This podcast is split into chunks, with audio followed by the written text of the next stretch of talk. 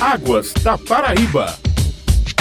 Hoje vamos falar das previsões meteorológicas, principalmente em relação ao período de chuvas nas diversas regiões do estado da Paraíba. No Águas da Paraíba, um programa da ESA, Agência Executiva de Gestão das Águas do Estado, é um prazer conversar mais uma vez com a meteorologista Marli Bandeira. Bom dia. Bom dia, muito obrigada. Estamos aqui à disposição. Marli, qual o balanço das chuvas deste ano e quais os principais fenômenos meteorológicos que influenciaram no volume verificado este ano na Paraíba? Onde mais choveu nesses primeiros meses do ano, no caso do dia 1 de janeiro até hoje, dia 14, onde mais choveu foi João Pessoa, 1.246,4 milímetros. Em seguida, Lucena, 1.093,9 milímetros. E depois Alhandra, 1.028,8 milímetros. Praticamente nesses primeiros seis meses, né, podemos dizer até o dia 14 de junho, aonde mais choveu realmente foi na faixa litorânea. Em nosso estado, Omar, temos dois períodos distintos, não é isso? E que são considerados inverno no sertão e inverno no litoral. Como é que isso se explica? Nós temos basicamente, como você disse, dois regimes de chuva. Um que é de fevereiro a maio, que contemplam as regiões do sertão, Cariri e Curimataú. De acordo com a circulação de ventos, as condições oceânicas e atmosféricas, esse sistema atua nessa época do ano, que são os vórtices ciclônicos, que normalmente causam aquelas chuvas, pancadas de chuvas, principalmente em dezembro, em janeiro, que é muito bom, principalmente para a recarga de açúcar. Aí depois vem, em fevereiro, já começa a zona de convergência intertropical, que é o principal sistema gerador de chuva para a região semiárida do Nordeste, né, em particular essa parte semiárida do estado da Paraíba. E essa zona de convergência é um aglomerado de nuvens, né, uma faixa de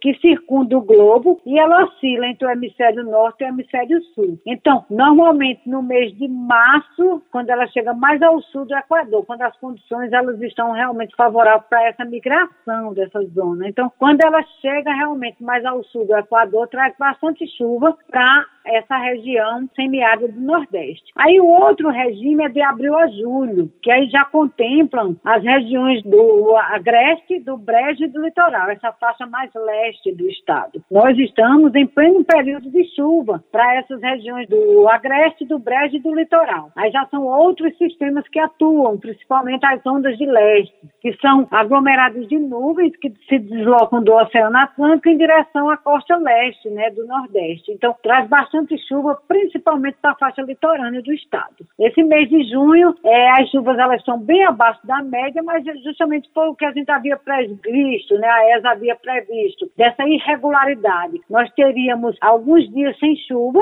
e outros com chuva. Onde mais choveu nesses 14 dias de junho foi em Conde, 96,2 milímetros. E voltando ainda a falar sobre o acumulado de chuvas no ano, a cidade de Desterro aparece como a sexta cidade onde mais choveu em 2021. Apesar da localização no sertão, ela recebeu mais de 900 milímetros. Como foi a chuva nesta região? Ela foi bastante irregular, alguns locais experimentou mais chuva do que outros. Desterro, aquela região mais ali, as chuvas elas foram bem significativas. Por isso tem esse total na região de Desterro. Em junho, Tavares, no Sertão, choveu 68,4. Em seguida, depois veio Alhandra, 67,8. Nas regiões do Sertão e Alto Sertão, as chuvas ficaram em torno da média, com alguns pontos abaixo da média, justamente como a Havia divulgado dessas chuvas irregulares, principalmente nessa faixa do Alto Sertão, do Sertão, do Cariri e Curimataú. Alguns agricultores, Omar,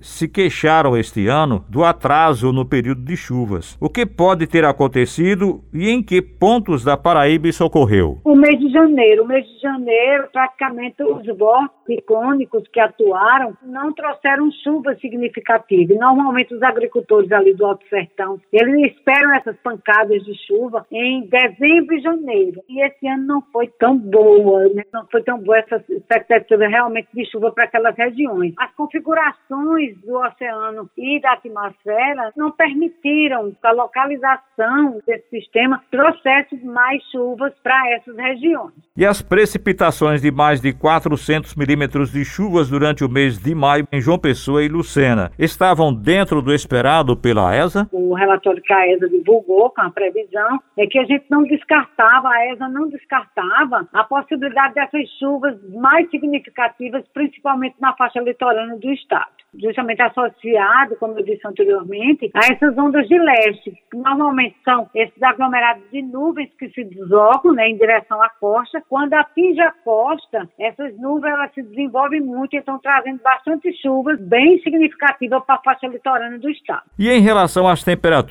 já que houve registros abaixo de 18 graus este ano na Paraíba, onde ocorreu e por quê? Estamos na estação de outono. Normalmente essas temperaturas já começam realmente a decrescer. A estação de inverno, que são as temperaturas mais baixas, começa no dia 21 de junho no inverno e nós tivemos já umas temperaturas bastante significativas. Tivemos temperaturas ali na região do Cariri Paraibano. No dia 1 de junho, Monteiro registrou uma temperatura mínima na madrugada de 15,5 milímetros. Isso é comum nessa época do ano. Existe uma amplitude térmica que é a diferença da temperatura máxima e a temperatura mínima. Ali naquela região de Monteiro, normalmente a temperatura nessa época do ano, a máxima, chega em torno de 28 a 30 graus, mas a mínima nessa época do ano chega em torno de realmente de 16, de 15 graus. Então a diferença entre essas duas temperaturas é bastante alta. Em Areia, a cidade mais fria do estado, essa amplitude térmica ela é bem menor. Esse ano a temperatura máxima já chegou em Areia em torno de 23 graus e a mínima em torno de 18 graus. É a madrugada e o dia é bem mais frio, diferentemente da região de Monteiro, que o dia é quente, mas a noite é bem fria.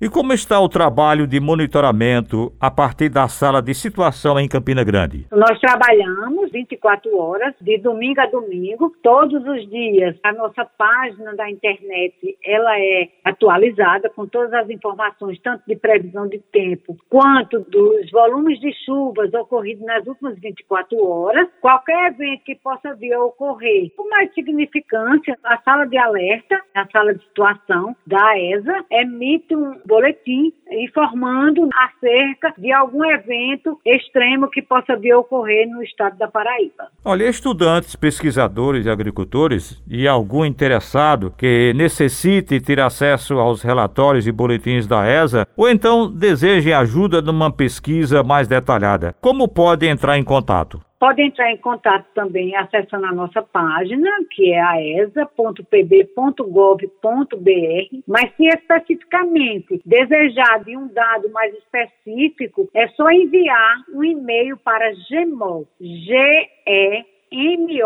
arroba aesa.pb.gov.br. Nós agradecemos, portanto, aí a participação hoje da meteorologista da AESA, Marli Bandeira. Obrigado, Marli, e até a próxima oportunidade. Eu que agradeço e um abraço a todos. Agradecemos também a você, ouvinte, pela audiência. Até o próximo programa. Águas da Paraíba.